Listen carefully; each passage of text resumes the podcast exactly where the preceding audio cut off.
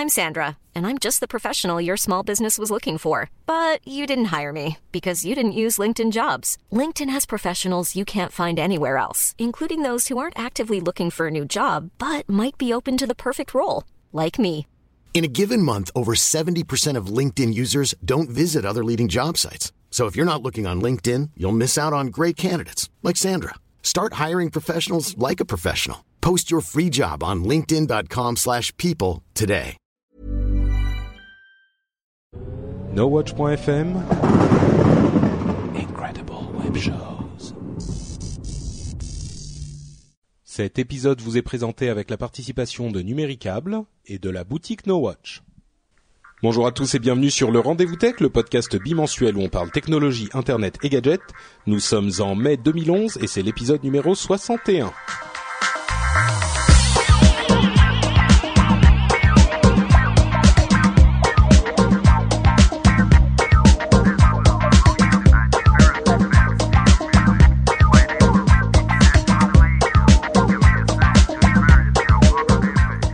Bonjour à tous et bienvenue sur le Rendez-vous Tech, le podcast où on parle technologie, internet et gadgets une fois toutes les deux semaines. On vous résume toute l'actualité de l'actu tech. On résume l'actualité de l'actu. hein. On est tellement condensé que c'est double résumé de l'actu.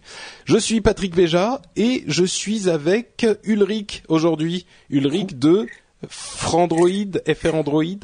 Je sais pas trop. Oui. Non, Frandroid. Il n'y a pas, comme, comme j'ai déjà dit, il n'y a pas de prononciation officielle, donc euh, on entendait FR Android, des Frandroid, mais D'accord. au final, ça revient à la même chose. Bon, dans tous les cas, l'un comme l'autre, euh, c'est l'un des plus gros sites consacrés à Android en France. Euh, je ne dis pas de bêtises. Hein. non, c'est le plus gros site Donc le plus en France et le troisième au monde, quand même. Pas, eh, ça prouve que quand même, les Français, On a une belle communauté. Oui. exactement. Euh, alors, c'est vrai que souvent on me dit que le rendez-vous tech est un petit peu partial. On est euh, plutôt Apple, euh, plutôt pro Apple. Je je suis pas tout à fait d'accord, mais mais au moins là, on essayera de, corriger le tir. Enfin, on essaye de corriger le tir avec un spécialiste du camp adverse. Mais c'est pas forcément que du camp adverse, c'est aussi sur et surtout parce qu'on a euh, un sujet extrêmement googlien aujourd'hui euh, avec euh, Google I.O. qui est la conférence qui a eu lieu il y a une dizaine de jours, la conférence où Google annonce toutes ses nouveautés pour l'année à venir. Et il y a plein de choses intéressantes dont on va discuter. On va aussi parler de l'EG8, euh, de Microsoft qui rachète Skype, de plein d'autres choses. Hein. Je ne vais pas rentrer dans les détails. Et j'espère, s'il réussit à se libérer, que Loïc Lemer se joindra à nous. S'il réussit pas à se libérer, eh ben tant pis. On sera juste tous les deux. J'espère que ça ne te dérange pas trop ce tête-à-tête, Ulrich. non, non, non, D'accord. aucun problème. Euh, la chatroom est là aussi. Merci à vous tous d'être présents. Et surtout qu'on n'enregistre pas à l'heure habituelle, il est beaucoup plus tôt, là il est 7 heures et euh, il, il fait jour quand on enregistre, j'ai pas l'habitude. Bref, je te propose qu'on se lance immédiatement dans l'émission avec donc le premier sujet qui est Google I.O., Google Input Output, enfin In-Out, je sais pas trop, mais Oui, c'est ça, oui. c'est I.O., euh, qui est la conférence euh, qui a euh, qui a lieu tous les ans pour euh, Google, pour qu'ils annoncent donc, comme je le disais, toutes leurs nouveautés, toutes leurs innovations, tous leurs nouveaux services. Et on est, on était un tout petit peu, enfin, on est un tout petit peu en retard dans cette émission puisqu'elle a eu lieu il y a une dizaine de jours déjà. Donc le l'avantage c'est que on a eu le temps de digérer, de tester, de voir ce que ça donnait. Une petite note quand même par rapport à cette conférence. J'imagine que tu l'as regardé, Ulrich? Oui, oui, j'ai regardé en, en live. Bien sûr. Tu vas me dire ce que tu penses de, de cette analyse que j'ai fait, moi. En dehors des annonces, la, la conférence en elle-même, moi j'ai eu une impression assez particulière en voyant ces ingénieurs, parce que c'est vraiment, vraiment des ingénieurs chez Google, euh, faire ces présentations. J'ai vraiment eu l'impression d'avoir, euh, de, de, de d'être le témoin d'une sorte de grande fête d'ingénieurs qui étaient hyper contents d'être là et qui venaient présenter les petits jouets qu'ils avaient inventés et avec une sorte d'enthousiasme hyper communicatif qui était mignon et vraiment enfin voilà c'était un enthousiasme communicatif qui était qui avait une certaine force pour des gens un petit peu plus techniques et qui était très loin dans un style sans sans sans donner d'échelle de valeur ou de jugement de valeur, mais qui était très loin euh, du style d'Apple, qui où, où, dans leur présentation ils vont vraiment se poser et raconter une histoire presque. Ils vont ils vont te donner un une histoire à laquelle tu vas pouvoir que tu vas pouvoir suivre du début à la fin et qui va te, te porter d'une manière un petit peu différente. Donc les deux ont leurs avantages, mais moi cet aspect de Google m'a pas mal euh, amusé et pas mal plu, je dois avouer. Je t'avouerai que je suis d'accord avec toi. Euh, c'est vrai que je pense que dans les deux il y a une histoire, sauf qu'elle est racontée différemment. Mmh. Euh, chez Apple, tout est, euh, toutes les keynotes de, de Steve Jobs sont euh, très préparées, etc. je pense que chaque mot est pesé. Mmh. Euh, lorsqu'on est face à des ingénieurs, on a, on a quand même des, des gens qui sont moins, euh, enfin, c'est pas des, des communicants, c'est pas, c'est pas des marketeurs. Euh, c'est vrai que la plupart c'est vraiment des passions. Lorsqu'ils en parlent, ils viennent sur la scène et ils s'amusent quoi. Oui, oui, mais c'est chaque fois le cas et souvent on s'attend à des annonces euh, à la Apple en disant ils vont euh, nous sortir une présentation euh, PowerPoint et ouais. mais en fait non, il y a, y a, rien de ça qui est préparé. Et, et ce qui est marrant, c'est qu'à chaque fois ils arrivent avec leurs petits gadgets. mais bon, c'est vrai que moi je suis d'accord avec toi, en tout cas ton analyse on est on a en fait entre je pense que c'est comme ce podcast c'est des discussions entre euh, des ingénieurs et des ingénieurs. Ouais, c'est sûr. ouais, en fait. Et donc, euh, c'est vrai que c'est moins passionnant peut-être pour les gens comme nous, mais euh, mais en tout cas, en tout cas, ah, il, en ressort des choses très intéressantes. Mais moi, je dirais que personnellement, je me suis, j'ai été totalement passionné. Je l'ai regardé de bout en bout la, la keynote de Google. Euh, moi, je dirais que c'est pour les consommateurs. Peut-être qu'un consommateur qui aime un petit peu la technologie, il sera plus prompt à regarder une, une, une keynote Apple qu'une keynote euh, Google. Peut-être, ouais. Mais c'est vrai que j'en ai vu euh, des, très techniques et c'est vrai que c'est souvent très accessible, mais hmm. euh, mais quand on regarde les sujets, c'est quand même quelque souvent plus complexe que les sujets abordés par Steve Jobs. C'est vrai. oui, non, mais c'est ça. Oui, je crois qu'on dit la même chose en fait. Oui, on dit la même chose. ouais.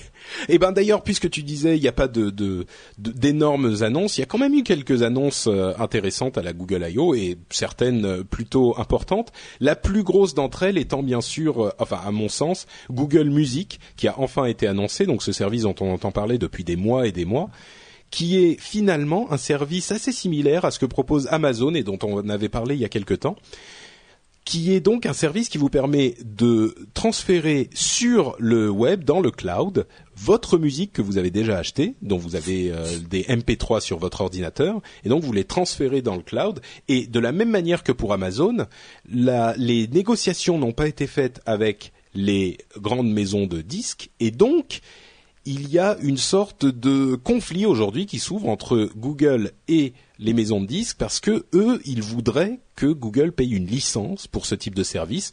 Alors on va pas rentrer dans le débat, on l'avait déjà fait sur sur Amazon, est-ce qu'il faut ou est-ce qu'il faudrait pas, mais ce qui est sûr, c'est que le débat entre les euh, maisons de disques et Google, lui, a été euh, bien ouvert et Xubi, très beau nom dans la chatroom, nous dit procès dans le futur. Procès, je sais pas, c'est possible, mais en tout cas renégociation, comme avec Amazon, à mon avis, ça va arriver. Alors donc, on met notre musique dans le cloud et puis ensuite on y a accès par une page web ou par euh, Android. Ça vient remplacer le lecteur euh, MP3 par défaut d'Android. on va pouvoir accéder à notre musique comme ça. Toi, tu as pu le tester, n'est-ce pas, Ulrich? Alors j'ai testé, donc ce qu'il faut savoir qu'aujourd'hui euh, le, service est, est ouvert que aux Américains on est obligé de passer par un proxy, etc. Euh, ou être sur place. il est en bêta en plus. Oui, moi je l'ai testé sur une. Euh, bah comme c'est vrai que comme beaucoup de services euh, à la Google, ça sort un petit peu sous le sigle Google Labs. Donc c'est des services qui sont dits bêta mais qui sont largement utilisables. donc moi je l'ai testé sur une Motorola Zoom en gros, pour, pour expliquer comment ça fonctionne, on télécharge une petite application, euh, j'ai plus le nom, je crois que c'est Music Manager, quelque chose comme ça, sur son ordinateur. Elle va récupérer les répertoires que qu'on veut qu'elle récupère, c'est-à-dire. Ça, eh, Loïc, c'est extraordinaire Twitter. Je passe, on est en train de faire l'émission. Je passe sur Twitter et je vois quelqu'un peut dire à Todd Patrick que je suis que je suis dispo maintenant. Donc t'appelles. Voilà. Comment vas-tu? Loïc Allô? Ah, bon bah on l'entend pas. Je ne sais pas ce qui se passe. Loïc Bon, bah écoute, continue Ulrich, on va on va essayer de continuer à, à découvrir ce qui se passe avec Loïc. Euh, avec euh, Google Music. Oui, non, je voulais dire avec Loïc et Google Music en même temps. On va multitasker. Donc en gros, ça reste très simple. On choisit les répertoires sur lesquels euh, on veut synchroniser, lesquels on veut synchroniser. C'est-à-dire qu'on peut même choisir iTunes, etc. Donc il va récupérer au fur et à mesure les MP3 qu'on a synchronisés et les stocker sur le cloud. Ouais. Euh, et ensuite, on a. Alors premier souci, ça prend énormément de temps de ah. le. ça c'est un des gros points négatifs. Ouais, ah. c'est sûr. Voilà, Loïc nous a rejoint. Normalement, c'est bon maintenant. Je suis vraiment désolé. Écoute, c'est pas grave. je sais que tu es extrêmement occupé, extrêmement euh, pris en ce moment, donc il euh, y a pas de souci. J'imagine que tu vas devoir même refiler pour ton pour le, le, le G8, non, pour les préparations? Euh, écoute, ça va, oui, non, mais ça va. Écoute, je, je suis, j'ai déjà fait changer l'heure trois fois et j'arrive 45 minutes en retard, mais je te garantis que je ne pouvais pas faire autrement. Je m'en doute. Et bah tu sais, il y a avec euh, n'importe qui à n'importe quel autre moment, j'aurais dit euh, que c'est euh, que c'est abusé, mais là franchement, on est vraiment tombé sur le moment où il t'a quand même un, un, emploi du temps pas simple à gérer. Donc il y a pas Non non non, vraiment désolé. Donc on était avec Ulrich en train de discuter de Google I.O. et de l'annonce de Google Music. Ouais. J'étais en train de bah, Vas-y. Pour faire simple, j'étais en train de décrire ma première utilisation de Google Music qu'en gros, euh, ça permet de stocker, euh, je crois, des milliers de, de, de chansons. Aujourd'hui, je crois que c'est 40 000. 20 000 aujourd'hui, en bêta. On, 20 000, c'est quasiment de l'illimité pour la plupart des, des, des, personnes. Et donc, cette musique est accessible via une, euh, une page internet. Donc, via son navigateur, ça ressemble un peu à Deezer. Donc, on a toute la musique. c'est du quasi instantané. Je crois que c'est à peu près deux secondes pour lancer une musique. Et ensuite, on a euh, sur tous les dispositifs Android, en tout cas pour le moment sur euh, sur les tablettes et sur les smartphones, euh, une application qui permet de récupérer toute cette musique stockée. Mmh. Donc voilà, c'est très simple dans les faits, mais mais c'est assez énorme. mais le, infrastructure.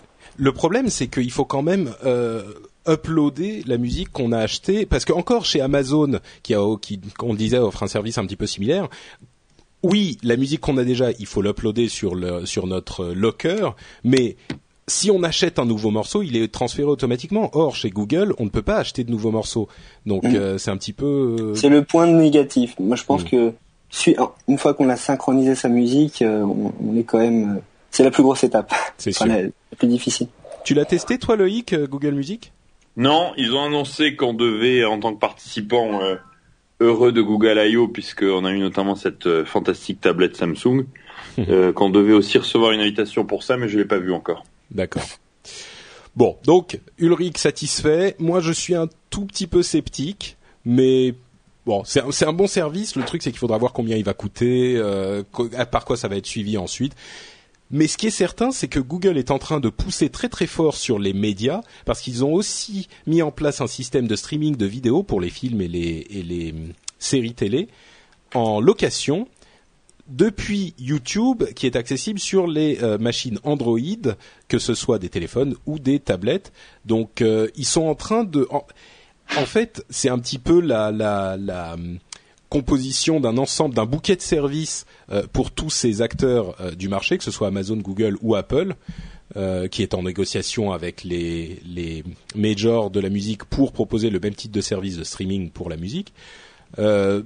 finalement, on est en train de, récupérer des services qui seront au final vaguement similaires. c'est ce qui est en train d'arriver ou c'est juste un Enfin, si, non, si je vous, je pose la question, mais la réponse est évidente, c'est bien le cas. Je pense que je pense que Google maintenant a, a énormément d'audience et ils sont en train d'essayer de d'absorber toute la chaîne de valeur.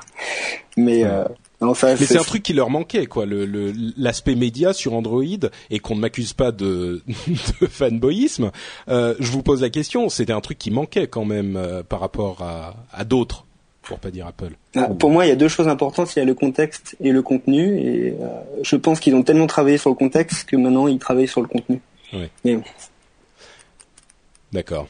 Euh, autre annonce importante de Google I.O. qui là va concerner peut-être encore plus Loïc que, que, notre ami Ulrich. c'est Ice Cream Sandwich qui est la version qui va unifier euh, les deux plateformes Android pour mobile, enfin pour téléphone mobile et pour tablette. Donc, qui va amener en fait la dernière version du système Android euh, pour qui, pour les mobiles aussi, et sans doute corriger un certain nombre de bugs qui existent aujourd'hui, et surtout la, permettre de la distribuer à tout le monde, qui, et avec une série d'initiatives de Google et de ses partenaires, va également permettre de diminuer la fragmentation qui existe aujourd'hui euh, dans la distribution d'Android, puisqu'on sait bien qu'il y a énormément de, de, systèmes, enfin de versions différentes du système euh, qui sont installées sur le marché. Et ça, ça devrait arriver vers la fin de l'année, euh, à peu près euh, mm. là, je me tourne vers, vers Loïc. Euh, j'ai entendu un petit peu tout et n'importe quoi sur cette histoire de fragmentation et je suis assez sceptique quand j'entends dire que la fragmentation finalement n'est pas un énorme euh, problème sur Android. J'ai entendu des, développeurs dire oui mais non finalement c'est pas tellement de, de boulot en plus mais quand on a tellement de plateformes et tellement de, versions de l'OS à gérer, ça doit forcément être moins simple que sur une plateforme euh, unifiée, qu'elle soit HP, euh, euh, Windows mobile ou, ou iOS. Oui, oui, c'est beaucoup moins simple à gérer. En effet, c'est c'est un vrai un vrai casse-tête. Et aujourd'hui, on a Sysmic, on a une version donc Android qui est dispo sur le market et qui est, euh, qui, qui, est testé. Il faut voir qu'on teste aussi en plus. À chaque fois qu'on fait une release, hmm. on teste avec différents euh, systèmes, versions du, de, de l'OS. Et donc ça c'est déjà compliqué. Et maintenant on a la tablette qui est, on, a fait circuler quelques euh, quelques screenshots, mais euh, qui, qui va qu'on va lancer d'ici, je pense, de trois semaines et euh, sur Onecom donc et qui est qui, qui est une autre en fait version du code complètement différente qui est hmm. et qui est euh, ne tournera pas sur les téléphones qui seront pas euh, sur les dernières versions. Et donc oui, c'est un vrai casse-tête. Par contre, le, justement, j'en discutais avec les développeurs euh, cette semaine qui me disaient que ils vont être capables de, de faire dans le même build, comme on dit, dans la même version, les, les, les, deux systèmes d'exploitation. Donc en fait, on va télécharger un seul fichier, les deux seront dedans. C'est vraiment temporaire. C'est une bonne initiative que, en effet, que Google force un peu la main aux opérateurs mais c'est encore euh, compliqué. Ajoute à ça une autre complexité qui est le fait que sur Android, il n'y a pas qu'un seul, euh, euh, j'allais dire App Store, il n'y a pas qu'un seul market, mais chaque opérateur en plus a son petit ou moins petit d'ailleurs sa, sa, boutique interne. Donc, donc nous, je crois qu'on a inscrit Sismic dans 50 euh, marché. Vous, si tu, tu prends Orange, il faut s'inscrire. Tu prends Vodafone, on est dans 12, 12 de plus. Les opérateurs américains, on est sur Docomo au Japon. C'est un vrai casse-tête en fait pour les développeurs. D'ailleurs, c'est une idée de start-up pour ceux qui nous écoutent. c'est d'aider les gens à gérer ça parce qu'une fois qu'on a inscrit les l'application dans tous ces stores, ensuite il faut aller récupérer les stats. Enfin, c'est un vrai casse-tête. C'est horrible. Hmm. Est-ce que alors casse-tête, ok. Est-ce que ça devient euh, décourageant pour les développeurs euh, de, de, se dire, enfin, est-ce qu'il y a vraiment un attrait de, de, de, de, iOS et de sa simplicité? Parce qu'on sait que pour les consommateurs, bon, c'est un peu plus simple, ça marche, ça marche plus facilement, pas forcément mieux.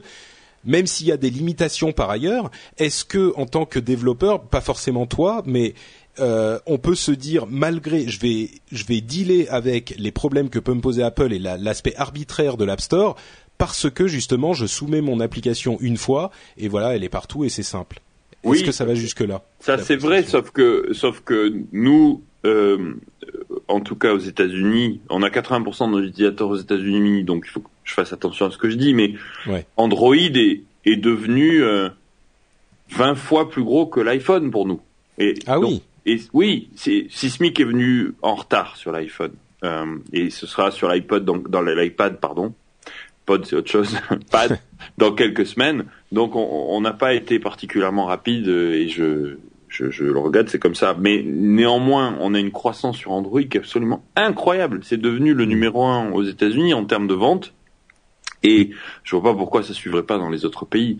Donc faire le faire l'impasse sur Android, ça paraît être un une énorme erreur. C'est un suicide pour un développeur aujourd'hui. Et je j'aime beaucoup Apple. Hein. J'ai un iPad, j'ai un iPhone, on soutient la plateforme, on a euh, on est on va sortir comme je disais l'iPad. Néanmoins, le, je vois de plus en plus mes amis qui créent des services et des applications qui créent d'abord la version Android et après éventuellement l'iPhone. C'est-à-dire que ça se retourne depuis ce qu'on voyait depuis quelques années. Oui. c'est sûr que les chiffres d'Android sont en progression constante et assez euh, assez impressionnante. Et, et c'est vrai que en France, je ne sais pas si tu le constates quand tu reviens euh, quand tu reviens à Paris, Loïc, mais j'ai l'impression qu'en France, euh, et j'ai entendu des chiffres qui tendraient à le confirmer, la part de marché d'Apple est disproportionnée par rapport à ce qu'elle est dans les autres pays, États-Unis inclus, mais pas seulement.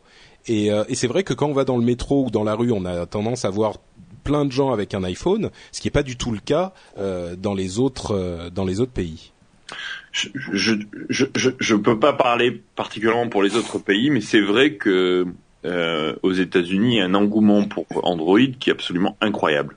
C'est juste c'est juste incroyable. Et sincèrement, le, le, hardware commence à être à être exceptionnel. La, la, la tablette Samsung qu'on a reçue à Google I.O. que je me suis empressé de, de donner euh, euh, avec une grande tristesse et beaucoup de joie en même temps à mes développeurs, ouais. parce que c'est eux qui en ont vraiment besoin. Parce que l'émulateur le, est complètement catastrophique. C'est-à-dire de tester les applis avant de les lancer sur un émulateur, c'est horrible sur un écombe. Et donc ils ont vraiment besoin de cette tablette. Mais c'est vraiment top. Hein. Elle est plus fine qu'un iPad. Elle est légèrement plus légère qu'un iPad et, euh, et les, les, performances sont, sont, extraordinaires. Par contre, le logiciel est très en retard par rapport à iOS, il faut quand même le reconnaître. Bon, euh, écoute Ulrich, euh, votre heure viendra. Non, mais euh, je pense que je pense que ça a bien été résumé. Mais en France, on est peut-être un des derniers bastions pour pour l'iPhone, oui. Euh, parce qu'il y a une distribution qui était un peu différente avec plusieurs opérateurs. C'est vrai, oui, ça a joué. Mais mais de toute façon, on y viendra. On, ça sera dans l'année que qu'Android passera au-dessus de, de, iOS. Bah écoute, euh, peut-être que tu vas pouvoir me m'expliquer alors euh, un autre mystère du du de la galaxie euh, Google, qui est Chrome OS, puisqu'il a été annoncé donc à Google I.O. toujours, et c'est notre dernière grande nouvelle de Google I.O., que le fameux Chrome OS sera disponible en portable, en ordinateur portable, dès le 15 juin, en tout cas aux États-Unis. Et souvenez-vous-en, le, le, Chrome OS, c'est euh, ce, ce, système d'exploitation de Google qui est entièrement basé sur le navigateur Chrome. Et en fait, quand vous allumez votre ordinateur, au lieu d'avoir Windows ou macOS ou ce que c'est, vous aurez Chrome, le navigateur qui va se lancer. Et en gros, euh, ça représentera l'essentiel, une immense majorité de votre euh, système d'exploitation. Donc, vous vous loguez avec votre euh, identifiant Google et vous retrouvez tous les services Google, que ce soit Gmail, Google Docs, Reader, etc., mais aussi tous les services que vous pouvez avoir sur le web. Mais par contre, disons que essentiellement, il faudra, alors, il sera possible de travailler un petit peu offline. quand on n'est pas connecté à Internet, mais c'est pas prévu pour ça. L'essentiel de la machine, c'est que vous êtes connecté en permanence. Et pour un ordinateur portable, ça me paraît euh, trop tôt. Mais... oui, bah c'est vrai qu'on en a parlé tout à l'heure. Au début, j'avais cet avis-là, mais lorsqu'on réfléchit un peu à, au contexte aujourd'hui, c'est un peu comme dire euh, est-ce que c'est intéressant ou pas de louer une voiture à New York? Euh, moi personnellement, j'y été et je pense que ça sert à rien. On s'en sort très bien en, en taxi ou en métro. Euh, ou à pied, bien sûr. Euh, c'est pour ça que je pense que que en fait le contexte est devenu roi et que les vieux concepts des années 80, à savoir des ordinateurs de plus en plus puissants qui savent tout faire, enfin c'est terminé. Je pense que peut-être temps de, de, faire évoluer l'ordinateur. Le téléphone a énormément euh, changé ces dernières années, alors que l'ordinateur malheureusement pas changé. C'est peut-être euh, il y a eu un début de réflexion avec les tablettes, mais je pense que en tout cas les Chromebooks, parce qu'on appelle ça des Chromebooks. oui, pardon, euh, j'ai pas la. Non, mais c'est marrant parce que moi j'ai acheté Chromebook.fr pendant la conférence. mais bon. Bien joué. Euh... Oui, mais non, mais c'est très bien ça dans la dans la philosophie de la technologie et de se dire qu'un jour effectivement les ordinateurs seront fonctionneront de cette manière. Euh, mais, mais euh, aujourd'hui, moi, si j'ai un portable que je ne peux pas utiliser euh, quand je suis pas connecté à Internet, c'est comme si j'avais un ordinateur que je pouvais pas utiliser quand je suis pas connecté à Internet, un ordinateur de bureau en, en je sais pas en 95 par exemple. Mais on a quand même accès à son contenu, euh, à son contenu local. Mais euh, moi, je pense que ça pourrait convenir à peut-être pas à tout le monde, mais à beaucoup de personnes. Je pense par, en particulier aux étudiants euh, qui utilisent principalement le, le navigateur aujourd'hui. Je pense également à certains métiers comme l'après-vente, etc. Ils, seront, ils seraient connectés à, à un back-office. Euh, et en fait, je pense que même en entreprise, euh, Chrome OS a beaucoup beaucoup d'avenir. Euh, lorsque je vois euh, les cycles de développement de, de Google de six semaines, euh, et euh, au final, on, on, se rend compte que le système d'exploitation il est relégué au stade de service simplement. Et c'est mmh. beaucoup plus simple pour tout le monde. Je, je pense en particulier au service IT pour les gestions des mises à jour, la chaîne de nouveaux logiciels. Euh, les déploiements. Et, donc là, euh, toutes les six semaines, on serait capable de déployer des mises à jour. Euh, oui, mais là, c'est, enfin, c'est, une, un rêve, c'est un, beau rêve, mais dans, d'une part, pour moi, on n'est pas prêt aujourd'hui à utiliser un ordinateur de cette manière au niveau de la connexion, mais en plus de ça, euh, aucune entreprise aujourd'hui ne va euh, confier son infrastructure, enfin son son c'est la gestion de ses documents par exemple dans à, un, service qui est dans le cloud ou ah, il y en a beaucoup qui, qui sont passés avec Google Apps mais euh... mais pas que pas que Google Apps hein, si je peux me permettre. Oui oui. Il y a une, il y a, enfin tout, euh, il y a une société qui s'appelle Salesforce avec laquelle on travaille hmm. qui est euh, qui réalise 2 milliards de chiffre d'affaires sur le cloud intégralement. Ah bah oui Salesforce ils sont c'est des gros oui. Et il y a rien au final c'est la même chose. Rien stocké sur ordinateur. Et, et c'est des c'est des données totalement critiques pour l'entreprise, puisqu'il s'agit de, de, de, la gestion des forces de vente, et des ventes, des, euh, et donc des opportunités des clients d'une entreprise. Il n'y a pas plus sensible que ça. oui, bien sûr. Mais enfin, une société comme euh, comme Sismic, avec euh, une personne à la tête qui est très au courant de ce qui se passe dans euh, l'univers des technologies et qui est très ouverte à ces choses-là, bien, je peux l'imaginer. D'ailleurs, non, non, non, la preuve. Je parle, Mais... de, parle de Schneider, je te parle de, de, de gens comme ça, de sociétés. Ah, moi, j'allais, dire, je vois pas Renault euh, confier son, son, sa force de vente à, un service en ligne. Mais oui, Schneider, c'est un petit peu de la même. Oui, non, c'est vrai, c'est vrai. Ah bah peut-être que c'est moi qui suis un, un vieux con et, euh, et que je. Toyota au Japon est sur Salesforce. Mm. Aux États-Unis, Dell est sur Salesforce, et pourtant ce sont des données totalement critiques. Ouais. Et donc pour toi, euh, pour toi Loïc, le Chrome OS euh, peut effectivement avoir un, euh, enfin peut fonctionner dès aujourd'hui. C'est pas parce que attention, je suis pas en train de dire que Chrome OS n'a aucune chance. Ce que je suis en train de dire, c'est que je doute un petit peu sur l'utilisation aujourd'hui. Mais Moi, j'en ai visiblement, vous êtes en train de me dire le contraire. J'ai eu un CR48 que j'ai toujours, donc le, le, le, le, proto en fait de démo qu'ils ont envoyé. Évidemment, le hardware est pas très bon, mais c'est vraiment pas fait pour ça. Oui, c'était un truc de test, oui. Voilà, et celui qu'en revanche ils ont montré à Google I.O. et que les participants vont aussi recevoir, ça c'était juste le, pour, pour vous faire aller un peu dans quelques semaines. euh, et, et, les petits Samsung, c'est vraiment très séduisant. Et euh, je pense, euh, je suis tout à fait d'accord sur l'idée que ça va répondre à une certaine cible, notamment les étudiants, qui est un marché qui qui, euh, qui cible pas mal, bien que je pense qu'il y en a pas mal qui jouent quand même. Donc ça c'est ouais. c'est vrai. Pas voilà les jeux en ligne, c'est ça va pas être top. Même s'il y a oh, ça commence en même temps hein, les Ouais, mais tu pourras pas faire du 3D, tu peux pas faire tu vois de l'optimisation graphique comme tu as sur euh, Angry Birds c'est c'est 2D.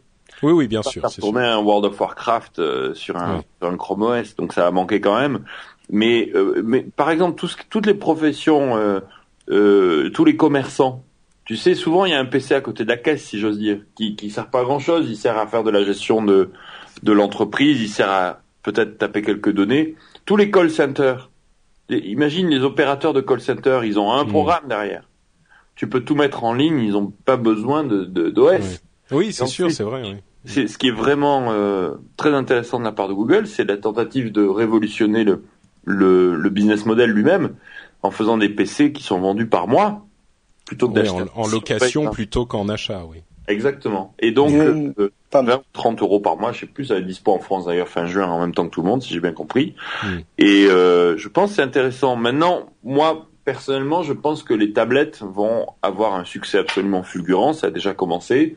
Et qu'en réalité, je suis plutôt là, tu vois, pour revenir du côté plus Apple, dans la vision qu'a exprimé Steve Jobs l'an dernier à une conférence qui s'appelle D, qui est les euh, PCs are trucks. Les PC sont des camions, mmh. vont devenir des camions. Euh, PC, il comprend les Mac hein, là-dedans. Hein, bien sûr, bien sûr. Tout ce qui a un clavier. Et je pense que c'est euh, c'est ça la bonne vision quand on voit la vitesse à laquelle les tablettes évoluent je vois pas pourquoi on achèterait un, même un Chrome OS netbook. Tu vois, c'est hmm. ça. Mais... peut-être pour des utilisations spécifiques dont vous parlez, euh, quand il faut taper quelque chose, bah effectivement là un clavier est irremplaçable.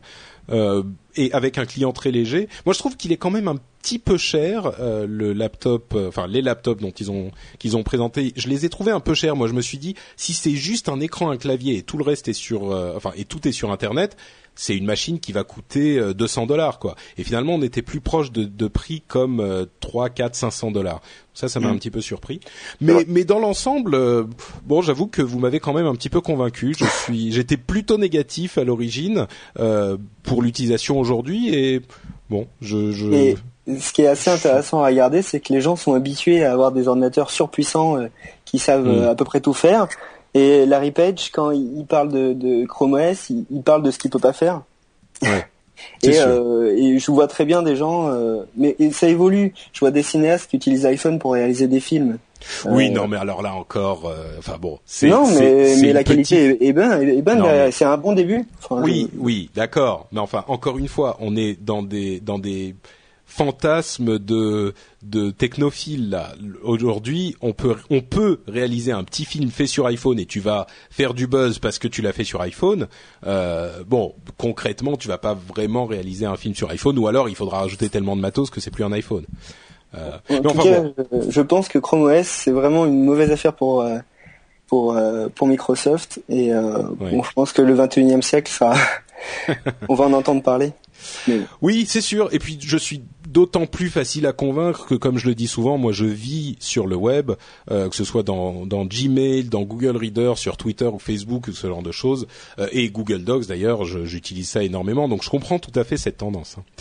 Euh, bon, on avait aussi des sujets à traiter sur Android et Arduino et Android at qui sont des initiatives assez intéressantes.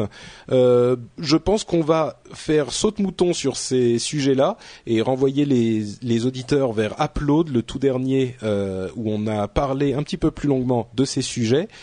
Et on va évoquer plutôt le fameux EG8 qui est une initiative assez intéressant, intéressante du gouvernement bah, français en fait qui a la présidence du G8 aujourd'hui. Et euh, bah, peut-être que je vais laisser Loïc euh, nous la présenter parce que tu es un petit peu plus immergé là-dedans. Tu peux nous dire un petit peu de quoi il s'agit et puis pourquoi c'est important? Euh, Oui, enfin, j'organise pas. Hein, non, non, bien sûr, bien sûr, mais enfin, tu y vas déjà, donc c'est. Je peux te parler beaucoup plus de le web, les 7 et 8 et 9 décembre, mais un peu moins de C'était la page publicitaire. Sur, mmh. euh, ben non, j'y vais. On y arrivera tout à l'heure. J'ai des questions à te poser. Ah d'accord. Euh, j'y vais parce que j'y vais parce que je trouve que c'est intéressant que mon pays, puisque je suis maintenant aux États-Unis, euh, est une initiative autour de l'internet. Voilà, ça, je, je pense que c'est euh, toujours bien. Et euh, je, je, je, je, pense que le, le, plateau qui a été euh, euh, invité et, euh, et confirmé d'intervenants est absolument incroyable. J'ai donné un coup de main d'ailleurs aux différentes équipes qui ont travaillé là-dessus. Euh, J'y ai, mon panel aussi. Euh, et euh, et donc, donc je pense que c'est voilà, je pense que c'est une bonne chose. Mais alors, e, excuse-moi, je te, je te... Le principe, le principe, c'est euh, vas-y, pardon. Non, je voulais simplement qu'on réexplique le principe parce qu'il y a peut-être des ah, gens qui savent pas de quoi il s'agit. Pardon, je, je, pars du principe que tout le monde lit les. En effet, donc en fait, c'est une, c'est un, ça va durer deux jours. C'est une, une série de tables rondes qui regroupe des acteurs autour de l'internet, que ce soit des acteurs économiques ou plus du monde culturel, euh, et donc en fait qui est censé être très très large, qui est à l'initiative du président, euh, qui est organisé par Publicis et Maurice Lévy, et qui a, dont l'objet est de faire des recommandations au G8 en fin de semaine autour de ce qu'il faut faire autour d'Internet sur les mêmes thèmes. Euh, et, sur, et, et, et, donc euh, voilà, il va y avoir à peu près 1000 participants Et sur les intervenants, c'est très impressionnant. Mark Zuckerberg, le créateur de Facebook, sera là lui-même. Euh, mais aussi le créateur de Groupon et des gens comme ça. Donc, il y aura Eric Schmidt, il y aura le, euh, Rupert Murdoch avec euh, sa troupe de euh, de de co, enfin de présidents de ces différents groupes médias. et puis effectivement, ce qui est ce qui est important, il est important de mettre le, de souligner la chose. C'est une, un événement qui est organisé juste avant le G8, qui est donc a priori l'une des plus grandes instances internationales de politique internationale au monde et qui est censée effectivement euh, avoir une, euh, une c'est une réunion de préparation autour de, le, du, de, de, la tech pour le G8. Hein. C'est bien le, la finalité, je dis pas de bêtises, c'est bien de, de, de d'avoir une, une influence sur les décisions qui vont se prendre au G8, peut-être pas celle-là, mais enfin. C'est ça. Ouais. C'est l'idée, c'est après voilà, on va voir. Mais moi, sur les consignes que j'ai sur mon panel, c'est de discuter de suggestions qui vont hmm. être passées au G8 euh, par la suite. Et puis ensuite, ben, un tout petit nombre de participants du IG8 vont participer au G8, qui est notamment Mark Zuckerberg de Facebook. Mais là, c'est vraiment, euh, c'est vraiment sur les doigts d'une main. C'est pas ce que j'ai compris, ce qui est normal, bien sûr. Bien sûr, bien sûr. Mais alors, moi, un truc qui m'a, qui m'a marqué en fait euh, dans cette euh, initiative, c'est que enfin, à vrai dire, il y a plusieurs choses. Euh, certains bons côtés et quand même euh, un ou deux côtés un petit peu plus négatifs. D'une part, c'est à ma connaissance la première et la seule fois où on a une initiative aussi forte qui essaye de rapprocher le monde des gens qui sont euh, qui rédigent les qui, prennent les décisions et qui écrivent les lois donc les gouvernements, en Europe et bon plus particulièrement en France, et le monde de l'économie numérique qui est évidemment, tout le monde le sait, euh, devenue aussi importante qu'elle l'est aujourd'hui. C'est-à-dire que aux États-Unis, par exemple, ils ont le fameux euh, CTO qui est le euh, Chief Technology Officer, le, le, le tsar tech, qui est à la droite du président, qui peut lui dire ce qu'il faut faire et ce qu'il faut pas faire dans euh, le monde de la technologie. En France, jusqu'à maintenant en tout cas, on avait l'impression que le monde de la technologie était complètement déconnecté du gouvernement. On en a eu l'exemple euh, au hasard. Hein, je vais citer le nom de Adopi, qui était un, qui est en tout cas, je pense, euh, au-delà du fait que ça soit justifié ou pas légalement, difficilement applicable. Et je prends des pincettes le consensus est que c'est difficilement applicable dans le monde de la technologie et le gouvernement, malgré tout, veut absolument faire passer des choses qui paraissent euh, euh compliquées à mettre en place. On a euh, l'histoire du euh, logiciel de sécurisation, enfin bref, des, des, des histoires qui s'accumulent. Et là, je me trompe peut-être, mais j'ai l'impression que après avoir essayé certaines choses dans cette direction, peut-être que Sarkozy s'est dit bon bah finalement on n'a on n'a pas réussi à enclencher quelque chose. Peut-être qu'on a fait quelques erreurs à droite ou à gauche. Est-ce qu'il serait pas bon qu'on se mette au moins à parler aux gens qui connaissent quelque chose? Est-ce que c'est il y a quelque chose qui est qui vient de là dans le sentiment ou c'est moi qui me construis mon film euh, dans mon coin? Écoute, je sais pas te dire Patrick parce que ça n'a pas encore commencé. Hmm. Euh, comme je te disais, moi je je me, je me limiterai à dire que je trouve que c'est une bonne initiative.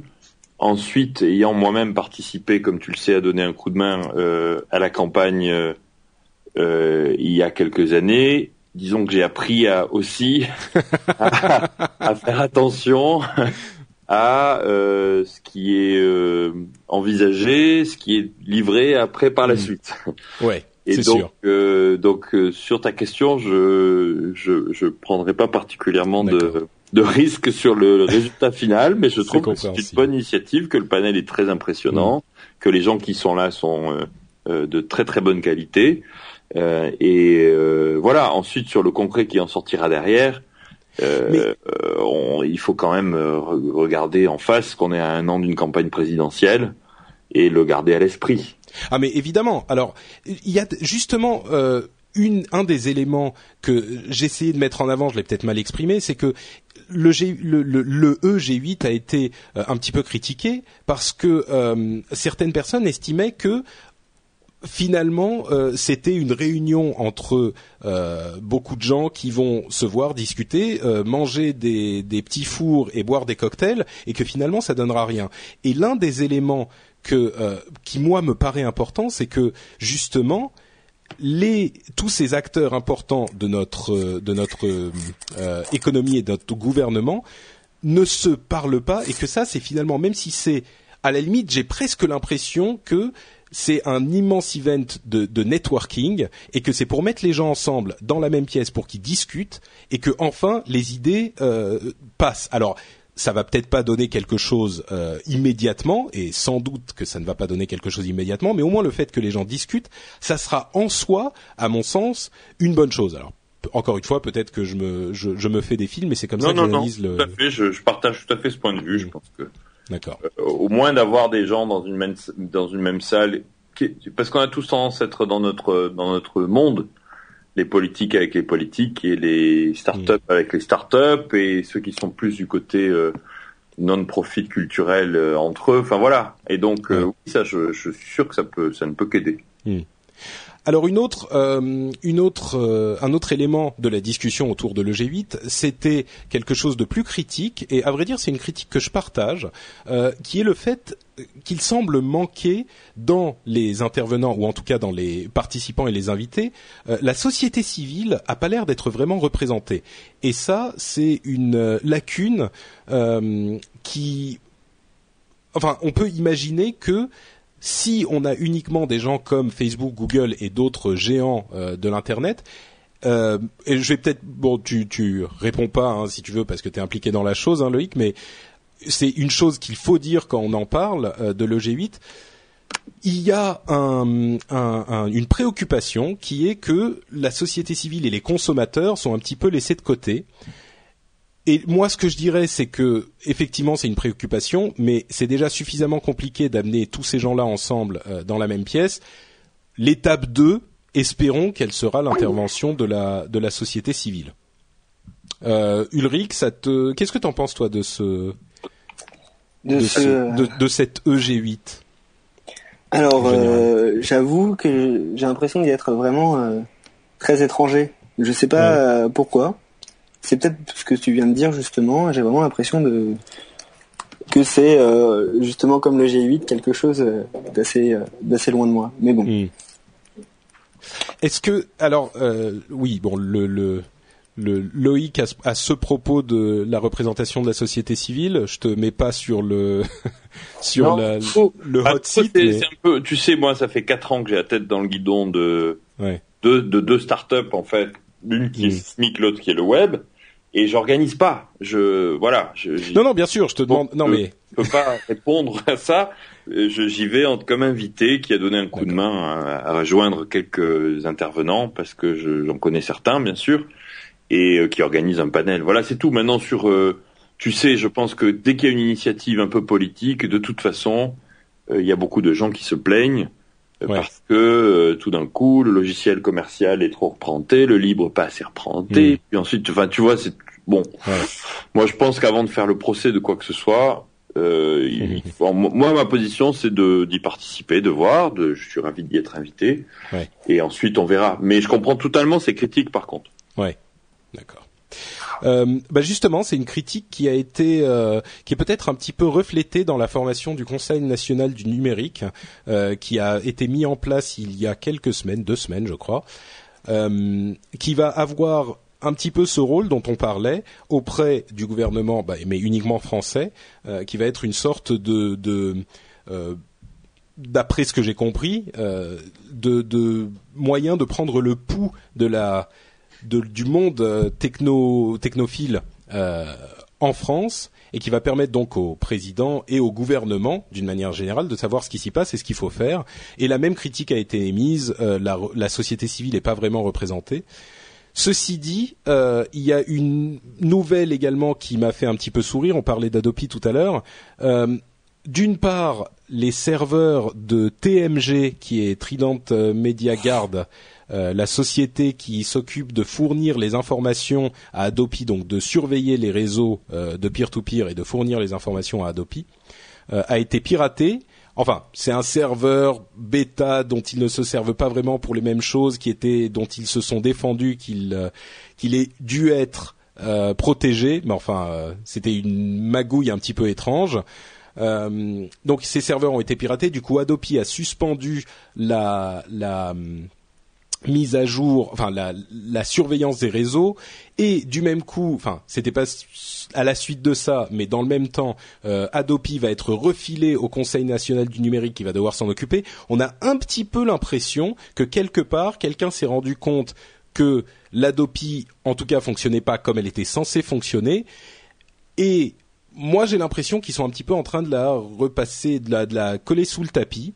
Euh, et que d'ici un ou deux ans, on risque d'avoir un remaniement un petit peu en profondeur de l'Adopi, voire euh, qu'elle va plus forcément exister tout court.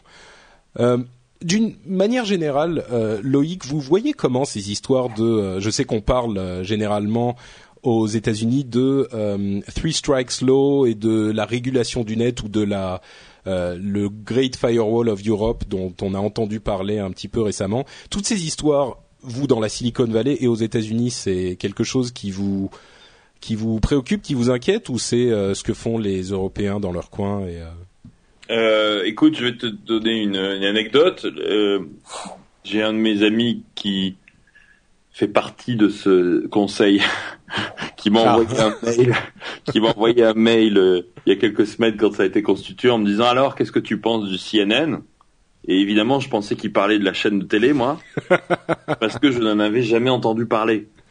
D'accord. Et, tu, tu vois la, la déconnexion entre euh, j'ai envie de dire vous parce que je peux plus dire on puisque je suis dans la Silicon Valley, mais ce dont vous parlez vous ici en France, donc je suis quand même obligé de le faire, ouais. euh, qui paraît très important à tout. Hiring for your small business? If you're not looking for professionals on LinkedIn, you're looking in the wrong place. That's like looking for your car keys in a fish tank. LinkedIn helps you hire professionals you can't find anywhere else, even those who aren't actively searching for a new job but might be open to the perfect role. In a given month, over 70% of LinkedIn users don't even visit other leading job sites. So start looking in the right place. With LinkedIn, you can hire professionals like a professional. Post your free job on linkedin.com slash people today. Ready to pop the question? The jewelers at BlueNile.com have got sparkle down to a science with beautiful lab-grown diamonds worthy of your most brilliant moments. Their lab-grown diamonds are independently graded and guaranteed identical to natural diamonds, and they're ready to ship to your door. Go to BlueNile.com and use promo code LISTEN to get $50 off your purchase of $500 or more. That's code LISTEN at BlueNile.com for $50 off. BlueNile.com code LISTEN. Monde, tout le monde s'en fout là-bas. Et mais on sait même pas ce que c'est. Tu vois ce que je veux dire? C'est mm. euh... voilà, le, la Three Strikes Law a fait un peu de bruit quand même. Qui, euh, très très franco-français. Euh, ouais. Voilà, donc Adopi, euh, CNN, c'est une chaîne de télé là-bas. euh, et, et c'est tout. Donc j'ai pas de voilà. Enfin, tu, on est très euh, concentré sur ce qu'on fait. Après, il y a peut-être euh, peut-être du mal à ça aussi, mais Ouais. Ces préoccupations-là sont pas, enfin, ils n'ont jamais entendu parler en fait. Hein. Oui. On n'en parle pas beaucoup. tu sais, c'est loin la France vu de la Silicon Valley. Oui, mais bon, CNN spécifiquement et la Adopi spécifiquement peut-être pas, mais enfin l'influence, enfin les problèmes de propriété intellectuelle et de protection de la propriété intellectuelle et de lobbying euh, des ayants droit est quand même une question internationale euh, qui qui a qui est qui a pour origine même les États-Unis puisque la plupart d'entre eux sont euh, des sociétés américaines. Donc, ah, absolument. Euh, je c'est c'est une préoccupation de certains, mais pas pas de toi. je suis vraiment, je suis hyper content que tu m'aies invité ce soir, Patrick. mais écoute, parlons plutôt d'un sujet qui, je suis sûr, t'a euh, t'aura euh, provoqué pas mal de de réactions. C'est Microsoft qui a racheté Skype pour 8,5 milliards de dollars. Euh... C'est un sujet qui, sur lequel j'ai beaucoup plus de choses à dire. Mais je ne doute pas que tu trouveras des, des, des, invités très intéressants sur les sujets précédents euh, bah, par la suite. Euh, oui, euh, je trouve que c'est un move très intéressant de la part de Microsoft parce que si tu regardes le succès d'Apple, il est bâti sur le fait d'avoir le, le matériel d'un côté donc le, de construire le, ou plutôt de sous-traiter, mais en tout cas d'être l'éditeur, le constructeur du matériel sous la marque Apple et l'OS en même temps.